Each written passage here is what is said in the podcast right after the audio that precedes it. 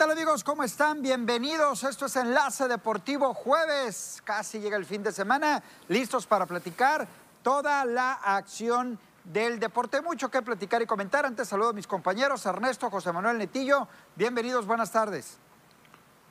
Señora Ispuro, un gustazo, ¿no? También a mis compañeros José Manuel Netillo, sí, hablar de lo que ha ocurrido en el mundo del deporte en Liga Mexicana del Pacífico, los jugadores que están reportando y los refuerzos que están llegando a cada uno de los 10 clubes. Vamos a platicar de ello, ¿no? ¿Qué, qué depara ya después de prácticamente más de una semana de haber arrancado la pretemporada? Buenas tardes, compañeros. Avisaída Ispuro, Ernesto Vázquez y Netillo Arredondo. Efectivamente, también platicaremos lo que sucede en las grandes ligas y mucha polémica que tenemos aquí en Enlace Deportivo. Buenas tardes, compañeros. Ganó Dorados, ganó Dorados y sigue de líder, 18 puntos en la cima, invicto. Los Dorados de Sinaloa siguen dando de qué hablar en el último, en el último suspiro. Terminan ganando este cardíaco partido. Pero también está el tema de la selección mexicana, señora Ispuro. Yo sé que se lo está saboreando. No, todos los temas son interesantes. La verdad que tanto en el fútbol como en el béisbol. Hoy arranca la NFL, por ejemplo, uno de los deportes más atractivos en la Unión Americana o el deporte número uno en los Estados Unidos. Arranca hoy con el duelo entre los Vaqueros de Dallas y el conjunto de los Bucaneros de Tampa Bay, los ganadores del Super Bowl, apenas el pasado mes de febrero. Pero bueno, son varios temas los que tenemos. Acertadamente lo dices, Netillo. Vamos a arrancar con el tema de la selección mexicana de fútbol que ayer visitó a Panamá. El marcador final, uno a uno, reparten puntos Panamá y el Mal y equipo de malas. Al final México suma siete puntos, me parece una muy buena suma por parte del equipo mexicano. Hablo de resultados, hablo de puntos, me parece una muy buena suma. Yo hablaba entre seis y nueve puntos, iba a ser una muy buena jornada para el equipo mexicano. Al final así fue y aparece en el primer lugar en lo que es el octagonal de la CONCACAF. Ahora metiéndonos al partido, Panamá fue dueño del primer tiempo, totalmente dueño del primer tiempo. Por ahí hubo una jugada del Tecatito Corona que el arquero hace una gran atajada. Viene el gol en un error de Guillermo Ochoa. Y en el segundo tiempo los cambios, ¿no? Que para mi punto de vista le cambiaron Pero- por completo la cara al equipo mexicano, que es amplio No, dominador en el no, segundo no, tiempo. no. Y al final, uno a uno, que es justo, aunque México con más disparos a la puerta y con más Oye. claridad al momento de disparar. Un error de Guillermo Ochoa que se provoca por la, la llegada del equipo Exacto. panameño. O sea, si no hubiera estado llegando Panamá, no provocas ese Fue error. la única de servicio al área. Porque, No, porque no, no, no, no, señor, sabes que no fue la única, ¿eh? De que por culpa de Guillermo No, Ochoa no, perdimos, no, no, empatamos o vamos perdiendo. No, la- o sea, Panamá estaba haciendo la chamba para generar ese gol, ¿no? Y que en una tajada la rechaza mal, que es parte de las circunstancias que se dan en el fútbol. No, yo no he hecho la culpa totalmente a, a Paco Memo, ¿no? Sí lleva responsabilidad, pero también creo que lo he hecho por el equipo panameño. Si nos vamos a resultados, si nos vamos a puntos, es muy buena, ¿no? Los lo, lo- lo que hace el Tri en estos tres partidos es muy bueno. O sea, sumar siete puntos y estar como líder. Si nos vamos a los encuentros, hay muchas lagunas. O sea, en los tres encuentros hay muchas lagunas en la selección nacional, hay muchas cosas donde te deja eh, interrogantes el equipo mexicano. No se hable de la zona de ataque, creo que ha sido lo más escueto y lo más flácido No, la que ha defensiva, presentado ¿qué esta dices, selección, eh? ¿no?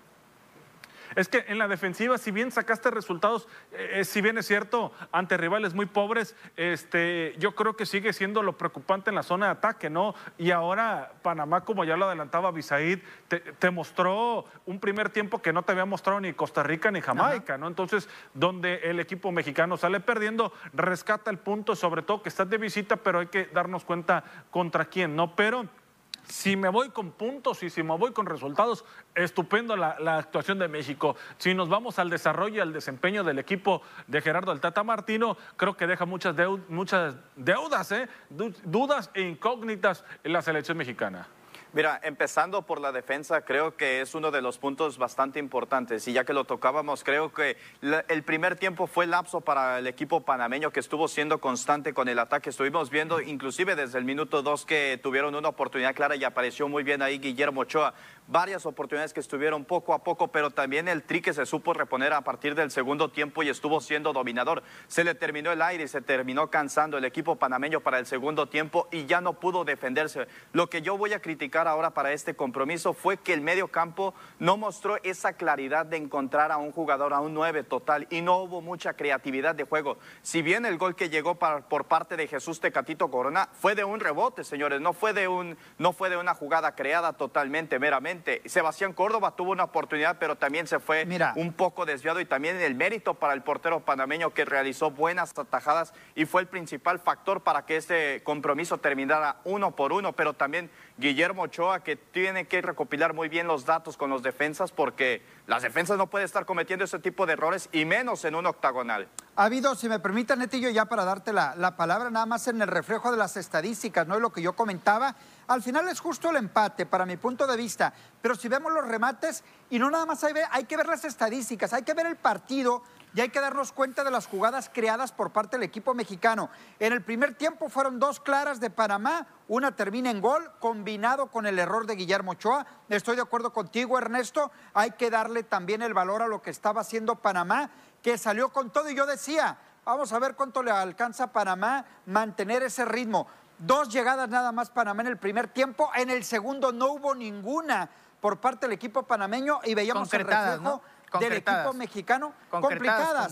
La primera del Tecatito, en el segundo tiempo la de Luis Romo, la de Sebastián Córdoba, que fue un atajadón del portero, después llegó el gol. Es decir, México tuvo las más claras de gol, que también debe de preocupar, porque generas y terminas sin meterla. Lo que dices, José Manuel, ¿por qué hubo problema en el medio campo? Por lo testarudo que es, en este caso, el Tata Martino y auxiliar ¿De dónde? ¿Por qué Jonathan Dos Santos y Andrés Guardado te había dado un gran partido? ¿Por qué metes a Jonathan? Edson Álvarez no jugó por suspensión, por acumulación de tarjetas y ahí se reflejó el tema del medio campo. Cuando vienen los movimientos en la parte complementaria, Córdoba y Guardado, cambia por completo México y dominó totalmente la parte complementaria. Netillo, tu comentario y escuchamos a lo auxiliar. Mira, yo creo que estamos muy preocupados por el nivel de la selección mexicana cuando sabemos que está en una confederación donde el nivel es bajo. El nivel de la selección mexicana es bajo y lo ha demostrado en estos últimos tres partidos y nos vamos al verano y también lo ha demostrado. Está contagiado del nivel de la CONCACAF, con todo respeto, pero México anota ese gol porque a Panamá no le alcanzó para más. A Panamá no le alcanza para seguir eh, eh, yendo al frente como lo hizo en el primer tiempo. Se le acabó el gas, ya no pudo dar más. Y es por eso que México empieza a brillar. por eso empieza a brillar nada México. Que ver los cambios de México, exacto, tú hablas de cambios. no tiene nada que ver hablas de cambios. hablas de cambios y entró Antuna, errado. Pizarro. Total, no, esos dos perdidos, ¿eh? Antuna y Pizarro totalmente perdidos esos dos jugadores. ¿eh? Mira, eh, eh, totalmente, de acuerdo con los cambios que hace. Con los cambios que hace, ¿por qué, por, qué no, ¿por qué hace esos cambios? ¿Por qué Jonathan? ¿Por qué estaba Jonathan ahí? ¿Por qué está Funes Mori? Son esos jugadores que no te, te, te preguntas por qué están ahí si no te han rendido. Pero también lo de Panamá hay que reconocerlo se le acaba el gas y por eso México empieza a reflejar y es por eso que le alcanza son las para dos cosas. Claro. Se le acaba el gas y técnicamente son mejores los mexicanos y los claro, cambios pues sí son le vinieron a dar. Pero si por poquito más que tenga Panamá y no le alcanza para, por favor, empatar, ¿eh? Guardado y Córdoba le dieron otra cara al equipo mexicano ayer, una cara totalmente distinta. Es cierto lo que dices. Se le acaba el gas a Panamá, pero es una combinación de eso y es una combinación Hubo dos jugadores, hubo dos cambios de Panamá al entrar también el, segundo tiempo. Esos dos jugadores le cambiaron totalmente la cara a Panamá, donde se perdieron Ah, bueno, entonces Panamá movió los hilos ayer, para bien y para mal. También. Haz a la pausa, mejor regresamos.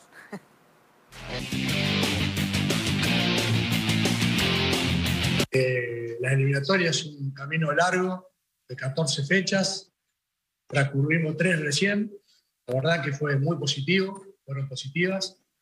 Y bueno, eh, yo creo que hoy fue un partido muy duro, para tiene un buen equipo. Y México yo creo que hizo un buen segundo tiempo.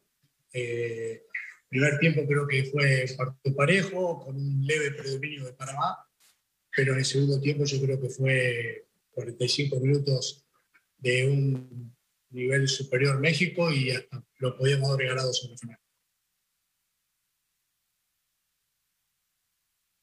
Bueno, aquí estamos de regreso. y no quiero que digan que yo hablo mucho, les cedo la palabra No, no, para no. que le sigan buscando. No, y espérense, ya viene la liga y ahí le van a buscar al superlíder de No, la mira, liga también. Ahora, bueno, así está, mira, así está. ahorita Hace frío arriba. Sí. Hace frío en Fíjate muy en la bien cima. lo que voy a México es líder. Yo hablaba de 6 a 9 puntos. Sí, pues, termina que perdiera ayer, no había bronca. Muy buena cosecha. Si perdí ayer no había ningún problema. Fíjate Pues no. bien, México, Canadá y Estados Unidos, los tres arriba, eh, son solamente dos puntos de diferencia. Y ojo, y Panamá también, que está en, en el- en la cuarta posición empatado con cinco puntos. Ojo, porque batallaste contra Jamaica, contra Costa Rica y contra Panamá. Es cierto, yo no estoy hablando de que son las grandes generaciones, Abisaid, ni la de Canadá ni la de Estados Unidos, pero si muestran un mejor fútbol que los que ya enfrentaste, sí, eso sí está claro. Y ahí están los resultados A- que están mí- abajo de ti con dos puntos de diferencia. Y eso hay que tenerlo claro porque en las próximas visitas, que ya sea te visiten o visites a estos dos equipos, hay que ver cómo vas a enfrentar si tienes esto que estás viviendo contra Mira. estos equipos centroamericanos. Yo, y mira, Estados Unidos, ahí estamos viendo los resultados ahí en pantalla que se llevaron a cabo el día de ayer. Canadá que venció a El Salvador despertó una de las potencias de la CONCACAF que creemos que es un rival directo de México por lo demostrado en la Copa Oro. Panamá y México que empataron uno por uno, Costa Rica y Jamaica que siguen ahí en la disputa, Costa Rica que se está hundiendo y Estados Unidos, señores, que despertó por cuatro goles a uno de visita en Honduras, cuatro goles por uno, señores. Ah, es de preocuparse lo de Estados Unidos y también lo de Canadá porque poco a poco se enfrentaron a rivales totalmente distintos y con todo respeto, El Salvador, Honduras y Canadá son rivales totalmente distintos a los que enfrentó la selección mexicana. Ni Jamaica, ni Costa Rica y mucho menos Panamá en estos momentos creo que figuren en el octagonal. Pero si nos vamos a las estadísticas y lo que ha demostrado El Salvador, Canadá y Estados Unidos, ojo, tiene que tener cuidado la selección mexicana y no confiarse porque esos son los rivales. ¿Qué ha demostrado El mira, Salvador? no, a ver, Manuel? a ver, ¿Qué ha Abisaí. demostrado El Salvador? Yo creo que estás confundido, José Manuel. Estás no viendo otra, tabla. Y aunque Le acaban de meter aunque suene tres. burla, así lo ha marcado la estadística y así lo ha marcado la historia, ¿no? Que no te puedes Exacto. confiar. ¿Por qué? Porque México la ha sufrido y la ha pasado mal en eliminatorias mundialistas y con Yo menos creo que lo equipos, que ¿no? acá- Entonces, tampoco es mirar hacia abajo estos Exacto. equipos porque te la han complicado históricamente, ¿no? Entonces, me, me agrada que se haya apretado por lo menos cinco lugares, en la parte, o cuatro lugares, este, estar ahí peleándose en lo que viene a ser Estados Unidos, Canadá, ¿no? Yo, yo creo que esta selección de Canadá trae una muy buena generación, lo vimos en Copa Oro, lo habíamos visto anteriormente, no solamente hablo por resultados, sino por el juego que demuestran, ¿no? O sea, un ida y vuelta muy bueno, juego por las bandas muy bueno, esta selección de, Canadá y que generan bastante peligro. No digo que vaya a ser la revelación de- del mundo, ¿no? Pero ha mostrado una mejoría este, esta selección de Canadá y creo que va a estar en la Copa Déjame aclarar algo antes de cualquier otra cosa. Lo que yo trato de decir es que México tiene que poner cuidado en este tipo de cosas. Hablo de que la calidad de México es superior, muy superior, cada jugador, hombre por hombre, de cualquier selección que me pongas de CONCACAF, de cualquiera, de cualquiera. Y eso le da para exigir, para exigirle que gane bien los partidos. O sea, que gane. No estoy hablando ni de empates ni de derrotas. Que gane bien los partidos. Pero cuando volteamos a la tabla y vemos que hay otras generaciones que están levantando poco a poco, pero no le alcanza para ganarle a México, en excepción a Estados Unidos, que le ha ganado dos finales, eh, eh, son dos finales que le ha ganado nada más, creo que tenemos que tener cuidado porque le estamos exigiendo a la selección mexicana, no estamos solapando. Lo que yo trato de decir es, ojo, tienes una mejor generación de futbolistas y, y estás cayendo en el mismo juego que las que tienen una peor generación. No, a, a- a México le conviene que las selecciones de la CONCACAF aumenten su nivel, ¿eh? O sea, a México no le conviene que estén en un nivel mediocre, porque arrastras a la selección Sí. a eso. Yo creo que a México lo que le conviene es que el nivel en CONCACAF suba, que Para que Canadá, apriete, que ¿no? Estados Unidos, que Panamá, que todos estos equipos demuestren mejor nivel, demuestren mejor fútbol, y eso al final de cuentas, aunque México batalle, le termina beneficiando, ¿no? Porque estás en un, en un ida y vuelta bastante bueno y no te estás enfrentando a equipos donde simple y sencillamente hacías de mero trámite los partidos. Yo creo que a México le conviene que esto se apriete, que las selecciones muestren buen nivel y, y que generen mejor Hay dos fútbol, ¿no? selecciones eh, que para mi punto de vista han defraudado. En ese arranque de las eliminatorias. Costa Rica, que ya cuando volteamos y vemos lo que platicábamos ayer, una Yo creo que no generación defrauda, vieja. ¿eh? Yo creo que era una crónica. Sí, una generación vieja, de Costa acuerdo, es a lo que iba Ernesto. Pero aún así, Ernesto, aún así, ustedes me hablaban programas anteriores que México y Costa Rica, que Costa Rica ya llegó más lejos, cuando estamos viendo que no va a ir a la Copa del Mundo, porque este Costa Rica no creo que vaya a ir al Mundial. No va a ir al Mundial. Pero son Entonces co- hay dos un cosas retroceso. ¿eh? Permítame. Estás hablando de un permítame. Costa Rica de que ya- acuerdo, que avanzó de más acuerdo. lejos y, que- y las que nuevas México, generaciones no de están. Costa y las Rica, nuevas ¿no? generaciones entonces, ¿en dónde están? Entonces Exacto. tuviste un repunte y una caída libre Ajá. estrepitosa. Permítame, déjenme terminar. Termina defraudando para mi punto de vista por ese sentido. Yo no creo que vaya Costa Rica al Mundial, no le va a alcanzar. Y la otra es Honduras. Me parece, yo sí esperaba un poco más de Honduras, es cierto, esto va empezando.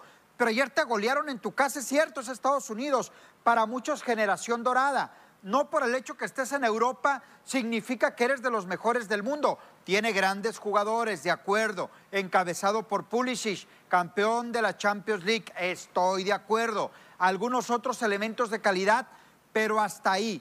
Hay que demostrarlo Estados Unidos como lo hiciste ayer.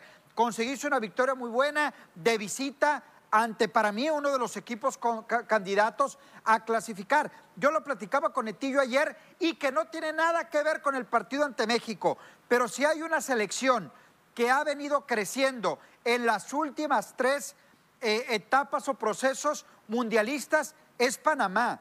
Panamá rumbo a Brasil se quedó cerca de ir a Brasil Y dejar fuera a México. y dejar fuera a México, de acuerdo. El Mundial pasado ya clasificó y hoy está peleando frente a las dos potencias que son México y Estados Unidos, un Canadá que viene bien y ahí está Panamá. Los demás me parece que la van a sufrir y en serio. Vean nada más qué partidos A- se vienen. México-Canadá, México-Honduras Sí. y El Salvador contra México. Otros siete a nueve puntos Abisaí. se echa la bolsa México aquí. Abisaid, tú que eres abogado No, del yo no diablo soy abogado que de hablas nadie. No conozco de en- leyes. En los, últimos, eh, eh, en los últimos procesos de estas elecciones, ¿crees que México desde el Mundial de 1986 ha tenido una mejoría, ha avanzado, ha progresado con Yo resultados? creo que ha tenido, yo Además de que creo, eres muy yo creo que ha resultadista. tenido altibajos, ha tenido altibajos. No es para reconocer ni para ni para alabar ni mucho menos. ¿Dónde está? Pero México ha estado clasificando a todas las copas del mundo. Repito, Pero- repito, pero- no es 35 para alabar. te habla de una mejoría no es para alabar. Por eso te digo, Ernesto. Yo ta- o Pero sea, es que- tampoco soy un ignorante del fútbol, Ernesto, como me quieren hacer ver a ustedes. Yo simplemente doy mis opiniones y mis puntos de vistas porque ustedes se han cansado. Pa, pa, pa, pa. Ahí está México. Está No, de no, no, líder. yo- no está eres de un líder. ignorante. la- o sea, no, o sea son, son palabras que no hemos dicho ni que hemos Es que expresado. eso me dan a entender, pues. mm, ve- Eso me dan a Veo que entender. tienes una postura de No, no, alabanza, no, es que yo no alabo. Y te estoy respondiendo. que en 35 Te estoy respondiendo. sigue donde mismo, Te ¿no? estoy O una selección que no ha Ah. avanzado, que no da pasos hacia adelante, No, pero sí ha dado solo, pasos hacia atrás, ¿no? Entonces, los da hacia adelante, pero se estanca, No, ¿no? Mira, yo Entonces, creo que ha sido un que- paso así, que- mira, del equipo mexicano. Así. Así, Mira, parejo. creo- ha mira, tenido, ha tenido. eso está mal, Ha David. tenido. No, está mal. es que Está yo no he dicho que mal. está bien, pero ¿quién está diciendo que está bien? Pero es Por que- eso te digo, no que- es de alabar. Le estoy contestando a Ernesto. Le estoy contestando a Ernesto y le estoy diciendo que ha sido un proceso parejo, ni para arriba ni para abajo. Y recalco, no es para alabar del equipo mexicano. En ese proceso ha tenido unas buenas copas del mundo que para mi punto de vista ha tenido para más, pero no se ha dado. Por eso te Pero digo, ha sido un proceso Pero mira, así. ¿sabes? Mal. Pero sabes algo, Abisaid, algo que tiene que ver es la Confederación Mexicana y lo que ha hecho durante todos estos años que ha comentado Ernesto, 35 años y en los que no hemos visto totalmente algo distinto, no avanzas de ese, de, a ese quinto partido que se ha estado buscando constantemente. Siguen siendo los mismos rivales a los que vences, a Guatemala, las mismas elecciones que enfrentas, pero no has gustado. Había etapas en las que gustabas, goleabas y mostrabas dominación. En este octagonal, en estos primeros tres compromisos y en los últimos años, no se ha visto esa selección dominadora ni que golee por totalmente, salvo a Guatemala que le metiste tres goles a cero en la Copa Oro, pero de ahí en más la selección mexicana no ha goleado y no ha gustado y eso sigue preocupando tanto con directores técnicos que se han visto, cambios generacionales que se han visto y no ha visto una mejoría, señores. Bueno, vamos a la pausa, mejor regresamos. Así. Hay más aquí en Enlace Deportivo. Así, pareja, pareja,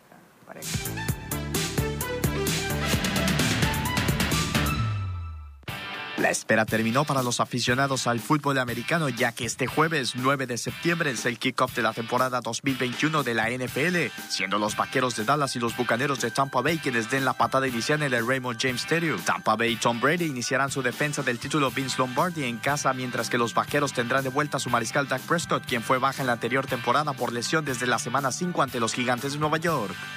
Uno de los duelos que le ha puesto sabor a la temporada 2021 de la Fórmula 1 es el que ha protagonizado Lando Norris y Sergio Checo Pérez, el cual ha dejado varias escenas llenas de polémicas, la última este fin de semana en el Gran Premio de Países Bajos. En la vuelta 67 de 72, Checo buscó rebasar a Norris, aunque el británico volvió a mostrar su fiereza al cerrarle el espacio en la llamada curva Tarzán, maniobra que originó un contacto que afectó el fondo plano de la parte derecha del RB16B, por lo cual no pudo avanzar más allá del octavo puesto. Norris no fue castigado por la acción, aunque señaló que no lo hizo con intención de sacarlo ya que ha sido castigado en otras ocasiones por maniobras similares. Que la afición de nuestro país mantenga la esperanza porque la NFL tiene plena certeza que volverá a México para el 2022, recordando que en la temporada 2021 que está por comenzar no habrá juego en el Estadio Azteca como medida preventiva por la pandemia de coronavirus. En conferencia de prensa, el director de la NFL México, Arturo Olive, recordó que la National Football League tiene previstos partidos en la capital mexicana en 2022 y 2023 sin que al momento se haya discutido qué equipos podrían participar de los mismos, pero entendiendo que hay franquicias en particular que la afición mexicana desea ver en vivo.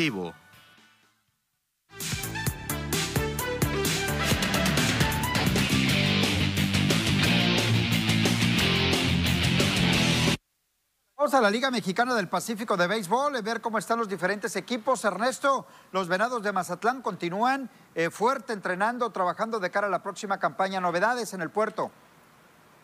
Un día diferente, ¿no? Por el tema de- del, clima, la lluvia que se ha presentado el día de hoy en el puerto. Las condiciones del estadio se prestan para que la, práctica se pueda llevar al interior, ¿no? Ahora con, con estos estadios que traen, tienen caja de bateo por dentro y pues por eso no se para, ¿no? Para seguir la práctica. Ahí la tuvieron el equipo de los Venados de Mazatlán en cuestión de, de lo que viene a ser ajustar el bateo. La sorpresa de Venados en esta temporada se llama Héctor Páez, ¿no? No como jugador, Héctor Páez se presenta como coach de bateo del equipo de los Venados de Mazatlán, ya un conocido en Liga Mexicana del Pacífico también por parte de los Tomateros de Culiacán, que ya anduvo eh, este, como jugador acá en Mazatlán. Héctor Páez, eh, el coach de bateo, un catcher eh, durante su etapa como jugador, eh, do- donde estuvo con Venado, ya lo platicaba, y ahora le tocará tomar las riendas de lo que viene a ser la, la hora de la ofensiva del equipo de los Venados de Mazatlán. Trabajando fuerte, se le viene episodios importantes. Este equipo le falta todavía a lo que viene a ser el arranque de temporada, precisamente ante el equipo de Tomateros, pero ahí está el equipo que dirige Eddie Díaz, ver la novena que va a utilizar, cómo la va a ir ajustando y puliendo a lo largo de los próximos días. Sí, Mira, y se nota una, un, tota- un aire totalmente distinto en Venados de Mazatlán, empezando por el manager y ahora empezamos con el coach de, de bateo, que sabemos que, que en aquel momento, en aquella temporada, en la final, se llevó a cabo el Mosco Arredondo, era quien estaba tomando las riendas de, como coach de bateo, pero ahora to- llega a tomar este, en el caso de Héctor Páez, pero también nuevos elementos que también se incorporan y poco a poco ir armando esa estructura y que le va encontrando forma a lo que viene a ser Eddie Díaz a su roster y con qué elementos se va a quedar. Recordemos que hay una lista de invitados, pero dentro de esos invitados hay algunos elementos que se van a quedar fuera y algunos que van a ser del agrado de Eddie Díaz y eso va a ser lo importante, que hay elementos que están gustando y va a ser complicado para Eddie Díaz con cuál te vas a quedar. Sin duda alguna, ¿no? El equipo de los Venados de Mazatlán ya lo hemos venido platicando, tratar de retomar el paso, ¿no? Lograron clasificar a playoff, pero Venados es uno de los equipos importantes de la Liga Mexicana del Pacífico y veremos qué tanto pueden aportar este tipo de peloteros, ¿no? Que van llegando los extranjeros sobre todo y qué es lo que pueden, qué es lo que pueden hacer. Fíjate, Sí, yo creo que una de las escuadras No sé si- protagonistas, ya lo decía Said, Sí. que pues de hecho el, el- el acto inaugural, ¿no? Contra Venados, en Tomateros, uno de los más es- espectaculares que tanto se da en el puerto como se da en Culiacán. Una de las rivalidades, un clásico sinaloense que, que se ha vuelto interesante porque Mazatlán ha hecho cosas interesantes también en la Liga Mexicana del Pacífico. Digo, lo, lo lo decías ayer, Ernesto, el último en ganar una serie del Caribe, ¿no? Sí, mira, eh, ahorita vamos a escuchar nada más comentar rápido el audio de Carlos Muñoz. Este, Mazatlán tuvo una muy, una muy buena época en los 2000, ¿no? Donde tuvo cinco finales de manera consecutiva, tres campeonatos dentro de esas cinco finales consecutivas. Después llegó esa transición de peloteros, ¿no? Donde le tardó Mazatlán para que se diera un campeonato. Y después de ese campeonato del 2016 salieron muchos, muchos que eran pieza importante del equipo de Venados y no se ha podido volver a ajustar una base importante tanto en materia de extranjeros como en materia nacional del equipo de Mazatlán, ¿no? Entre eso, pues ahí está. Uno de los que se ha quedado con el equipo de los Venados ya a lo largo de ocho temporadas ha sido Carlos Muñoz, primera base y también designado por parte del conjunto rojo del puerto y lo vamos a escuchar contento como siempre de, venir aquí a Mazatlán y empezar otra temporada y pues con las mismas aspiraciones ¿no? de, ganar el campeonato. Pues ahora compañeros pero que en su momento fueron pues adversarios y ahora están con nosotros y, ahora el equipo de este año pues es un equipo que veo contendiente como los demás con los demás años que hemos estado aquí, entonces pues ahora el enfoque es en este año, ¿no? En este año ganar el campeonato.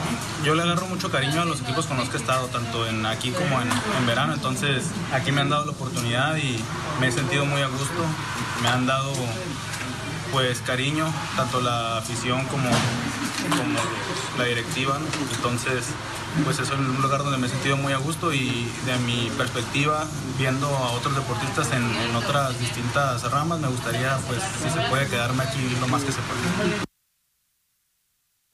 Por los rumbos de Tomateros de Culiacán, hace un par de horas aproximadamente, dieron a conocer el nombre del tercer refuerzo extranjero. Se trata de Patrick Ruotolo de la organización de los Gigantes de San Francisco. Actualmente trabaja en la sucursal de AA del equipo de los Gigantes de San Francisco, en donde promedia, así maneja el boletín que emite Tomateros de Culiacán, 12.4 ponches por cada nueve episodios.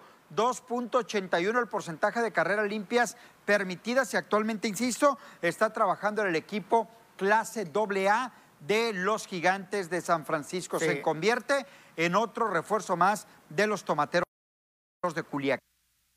reforzando el roster de picheo, ¿no? Los tomateros de Culiacán habla de la, última entrada, por ahí séptima, octava entrada es donde trabajaría Ruotolo, donde estaría haciendo lo propio, por eso maneja ese porcentaje de ponches por cada nueve entradas, porque no, no trabaja no es abridor, pues. No es abridor. Entonces, yo creo que es bueno, ¿no? El porcentaje que tiene Ruotolo. Así que vamos a esperar, ¿no? Porque lo platicábamos, Abisaí, de, de estos extranjeros que muchas veces llegan a las organizaciones y en la primera vuelta no demuestran lo que, lo que quiere el, club y terminan eh, dándole las gracias, ¿no? Eh, vamos a ver si Ruotolo hace lo propio en la Liga Mexicana del Pacífico, que no es fácil, más para los, para los pitchers, ¿no?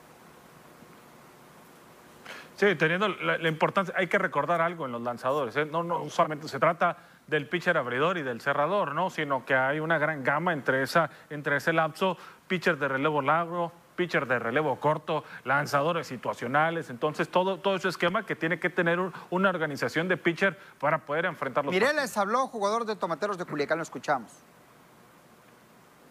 Pues me siento muy preparado física y mentalmente eh, ahora en este transcurso de este descanso me, preparé bastante bien. Pues es algo muy especial para, para todos, yo creo, cada jugador pues busca un campeonato, imagínate un bicampeonato. Yo creo que es algo muy bonito, algo que, que, nunca se te va a olvidar. Yo creo que es la meta de todos repetir, ir por ese tricampeonato, por el, por el catorceavo, y hay que, hay que luchar por, por eso.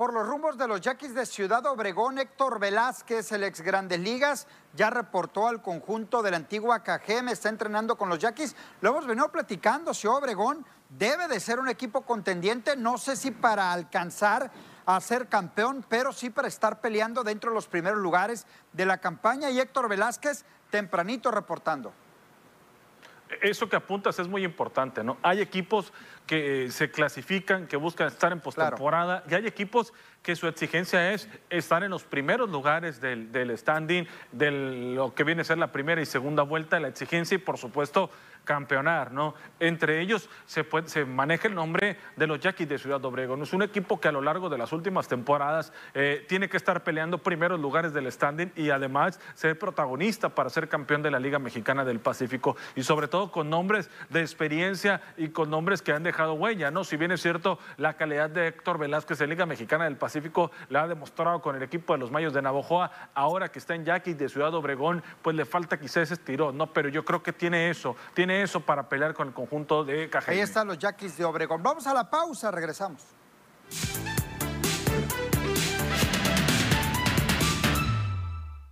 Los exestelares Derek Jeter, Larry Walker, Ted Simons, así como el fallecido ejecutivo Marvin Mayer, aquí ingresaron este miércoles al Salón de la Fama de las Grandes Ligas de Béisbol. Los ingresados al recinto de los Inmortales finalmente pudieron entrar al pabellón de los Grandes luego de una larga espera por la pandemia del COVID-19. Jeter y sus compañeros de incorporación fueron saludados en una ceremonia al aire libre para la clase de 2020 celebrada en Cooperstown, Nueva York. A consecuencia de un evento cardíaco, la leyenda de la lucha libre Triple H fue operado de emergencia la semana anterior en New Haven, así lo informó WWE este miércoles a través de sus redes sociales, adelantando que el luchador salió bien de la intervención y se espera que se recupere plenamente. El líder de la marca NXT y uno de los grandes cerebros detrás de vestidores, Triple H se ausentó de las recientes grabaciones de World Wrestling Entertainment y fue hasta este día que se informó de su estado de salud, siendo acompañado en todo momento por Stephanie McMahon, su esposa e hija del dueño de la empresa. A sus 58 años, Holyfield enfrentará este sábado al arte marcialista Victor Bernford en el Hard Rock de Hollywood. El regreso de Vander Holyfield al boxeo por primera vez en 10 años será sancionado este sábado como una pelea oficial, según informó el presidente de la Comisión de Boxeo de Florida, Patrick Cunningham, al asegurar que el ex campeón mundial de 58 años cumplió con todos los requisitos.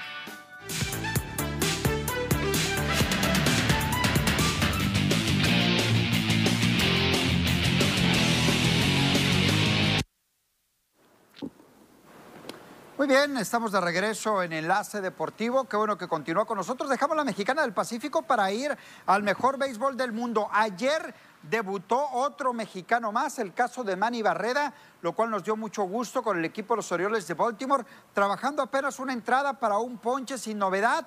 Y esto fue muy bueno para Manny Barreda, ya que en labor de relevo se apunta la victoria con el equipo de los Orioles de Baltimore. Sí, entrando, ¿no? Y, luego en la siguiente entrada la ofensiva despierta y es como se lleva la victoria. Eh, Manny Barreda, bien hecho el debut y con victoria, creo que eso, siempre será bueno, ¿no? Esperando que pues los, los Orioles puedan tener mejores temporadas más adelante. Pero con lo que respecta para él, eh, las oportunidades que se le vayan a generar en, lo que resta de la temporada van a ser muy importantes, ya lo platicamos, para que vuelva a tener una invitación a campos de entrenamiento con el equipo grande, ¿no? O incluso poder arrancar la temporada con unos equipos de los Orioles de Baltimore que necesita reinventarse, pero vaya que le gusta. Fíjate, Ernesto, ¿cuántas veces hemos visto? Perdón, eh, José, Manuel, así rapidito. La situación para este tipo de peloteros como Manny Barreda, estamos que ya 9 de septiembre, debutó ayer 8 le quedan alrededor de 16, 17 partidos, que no en todos va a trabajar en grandes ligas y que va a ser un tiempo muy pequeñito, oportunidades muy pequeñas las que va a tener Manny Barreda para decir, señores, aquí estoy para ganarme una invitación a los campos de entrenamiento la próxima temporada. Mira, dicen que todo sacrificio tiene sus frutos y su recompensa y creo que Manny Barreda estuvo siendo constante cuando lo tenían en sucursales, tanto desde 2007 cuando tenían con los Yankees de Nueva York y de ahí que estaba siendo rotado y mandado a otros sucursales, estuvo ganándose poco a poco un lugar, se le presta la oportunidad y respondió y sabemos cuántos casos hemos visto de debutantes en grandes ligas que terminan fallando en su primer día de trabajo, pero no es el caso de Manny Barreda, cumplió con lo que tenía que ser y efectivamente, como lo dice Netillo, respondió también la ofensiva de un encuentro que iban perdiendo por cinco carreras a cero ante los Royales que le están pasando bastante mal en la octava entrada y aparece Manny Barrera con victoria en su primer día de trabajo en grandes ligas. Pues ahí está el mexicano Manny Barrera. Ahora, la situación para Tomateros, ¿le va a reportar, no va a reportar? ¿Cuándo va a llegar? ¿Qué le va a decir Orioles a Manny Barrera? Porque yo creo que sí existe la posibilidad. A ver, creo que sí me viene, hiciste ¿eh? buen trabajo, vámonos a descansar porque te queremos en febrero No, mira, para la no, pretemporada.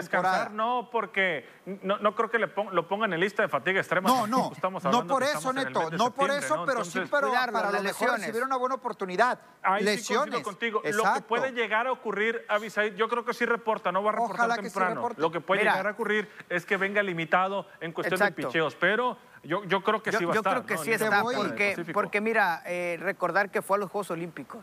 A los. Juegos Olímpicos, entonces ahí se habla también de la bondad que puede haber en, los- en el lanzador, ¿no? De cómo es que tiene los permisos para acceder a otros, a otros torneos, como es el caso de los Juegos Olímpicos y en esta ocasión, pues a la Liga Mexicana del Pacífico. Yo creo que sí, si en caso viene limitado es todo lo que podría pasar, pero de que viene, de que reporta, yo, yo creo que sí reporta. Te pongo el ejemplo, Edgar Arredondo, pitcher de aquí de San Pedro, cerca de Culiacán, pertenecía a los Rangers de Texas, clase AA, clase A, clase AA, y le ponía muchas restricciones su equipo. Por eso es que lanzaba muy poco Edgar Arredondo con, con el equipo de Tomateros. Ojalá que si reporte, que tenga el permiso, que le vaya muy bien en grandes ligas y que tenga ese retorno la próxima temporada. Que ahorita Manny Barreda está concentrado en cerrar bien esta temporada en grandes ligas, aprovechar Sí, él toda tiene que pensar en oportunidad. eso, ¿no? Olvidarse, olvidarse que arrancó es. pretemporada aquí en Así México, es. sino estar concentrado en su próxima oportunidad de hacerlo Así bien. ¿no? Ahí en grandes Totalmente ligas. de acuerdo. Esto en el mejor eh, béisbol del mundo en cuanto al debut que tiene eh, Manny Barreda en este caso, que es bueno. Por lo pronto arrancó con el pie derecho. Lo hizo muy bien. Los números ya los hablábamos, un poncho en una entrada. Y lo mejor para él, eh, que ya es circunstancial, pero termina apuntándose la victoria frente a los Reales de Kansas City. Pues lo más importante en cuanto a la actividad de mexicanos en el béisbol de las grandes ligas. Ya Mañana- hablábamos de Urquidi ayer, Sí. mañana tira Julio, Julio Urias. Sí, mañana lanza Julio Urias, está programado para el partido ante abrir serie contra San Diego, así que pues ya mañana estaremos hablando de, de la previa, ¿no? De este partido, de este lanzador, porque tiene muy buenos números, está, está bajando mucho su efectividad, así que pues esperando tenga, tenga buena participación Bus- el día. busca- la 17 busca la ya, victoria ¿no? 17, sí, la número ¿no? 17 ya. Sí, sí, sí la, la verdad yo creo que es muy factible que pueda llegar a, a ese número de 20, 20 triunfos en la temporada, ¿no? Si lo consigue el día de mañana, se le van a abrir muy Vamos a bien. una pausa, regresamos, hay más aquí en Enlace Deportivo.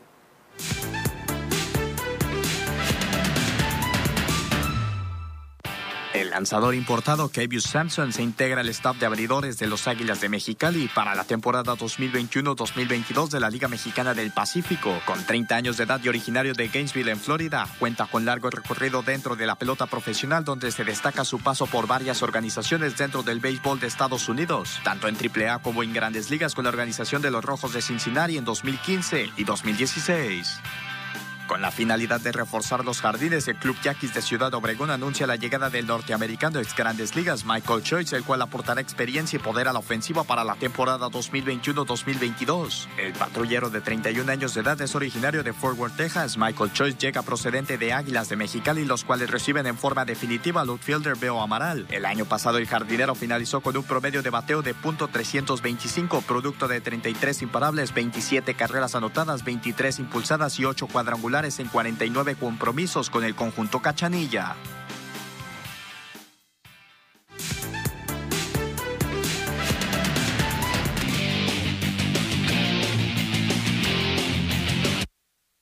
Bueno, y ayer los Dorados vinieron de atrás para rescatar la victoria, perdían ante Alebrijes 1 por 0 en la parte complementaria, logran empatar y en el 94 consiguen la victoria. Algo muy curioso en el partido, se falló un penal por parte de Alebrijes y se falló un penal por parte del conjunto sinaloense. 2 a 1 la victoria, 18 puntos, 5 ganados, 2 empates y no hay derrotas. Bien por el trabajo del Chiquis García, ¿no? Este partido que el primer tiempo fue totalmente de Alebrijes de Oaxaca, ¿no? En casa, eso sí llamaba la atención porque Dorados había mantenido muy bien el trabajo en casa y bueno, los cambios en el medio tiempo hacen lo propio el Chiquis García para darle la vuelta, ¿no? Que fue difícil porque se venía una pena máxima para el 2 a 0 por parte de Alebrijes de, de Oaxaca, pero el Pupe López se estira y logra sacar ese, ese balón y cuando dicen en el fútbol un gol fallado, dos gol en contra, se viene el empate y ya en el 94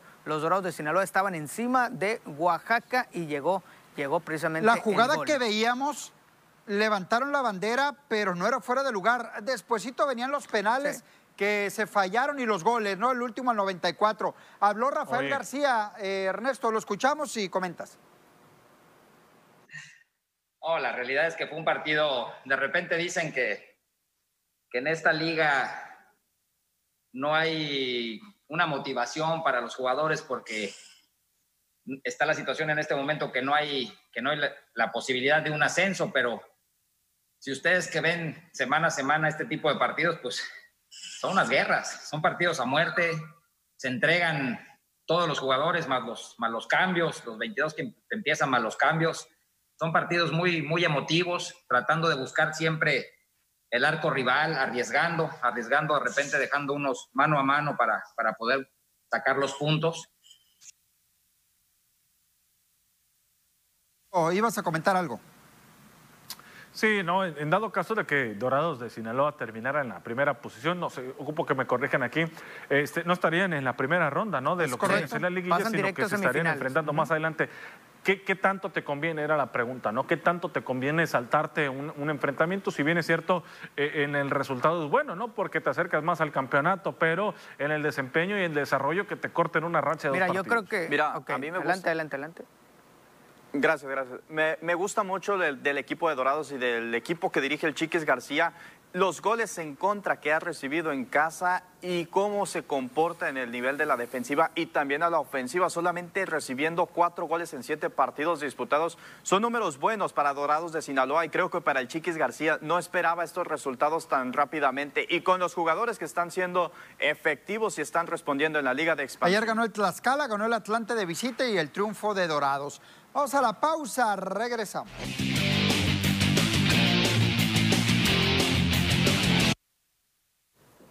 Bueno, estamos de regreso, estamos de regreso para platicar del Consejo Mundial de Lucha Libre y la actividad que habrá el fin de semana a través de la señal de TVP, así que no se lo puede perder. Ahí tenemos, ¿no? Angelito Caligua ante Mercurio y Pequeño Olímpico será una de las luchas que están programadas. La siguiente, Cachorro Panterita Ring Junior y Halcón Suriano Junior ante Enfermero Junior, Disturbio y Sagrado. Y en la estelar, Fugaz, Volador Junior y Carístico enfrentando a Gemelos del Diablo 1 y 2. Y terrible, ¿no? Es la cartelera que tenemos para este fin de semana, sábado y domingo, el Consejo Mundial de Lucha Libre por TVP. Pues ahí está la lucha libre para que nos acompañe el fin de semana. Una gran cartelera, así que atentos a la función de lucha libre el próximo fin de semana. ¿Dónde más? Aquí a través de TVP. Queremos invitarlo a la rodada TVP en Culiacán. En Culiacán celebrando el aniversario. Ya puede adquirir sus kits. Puede comunicarse al 713-0190, 713-0290 para que adquiera su boleto eh, con su kit que va de una playera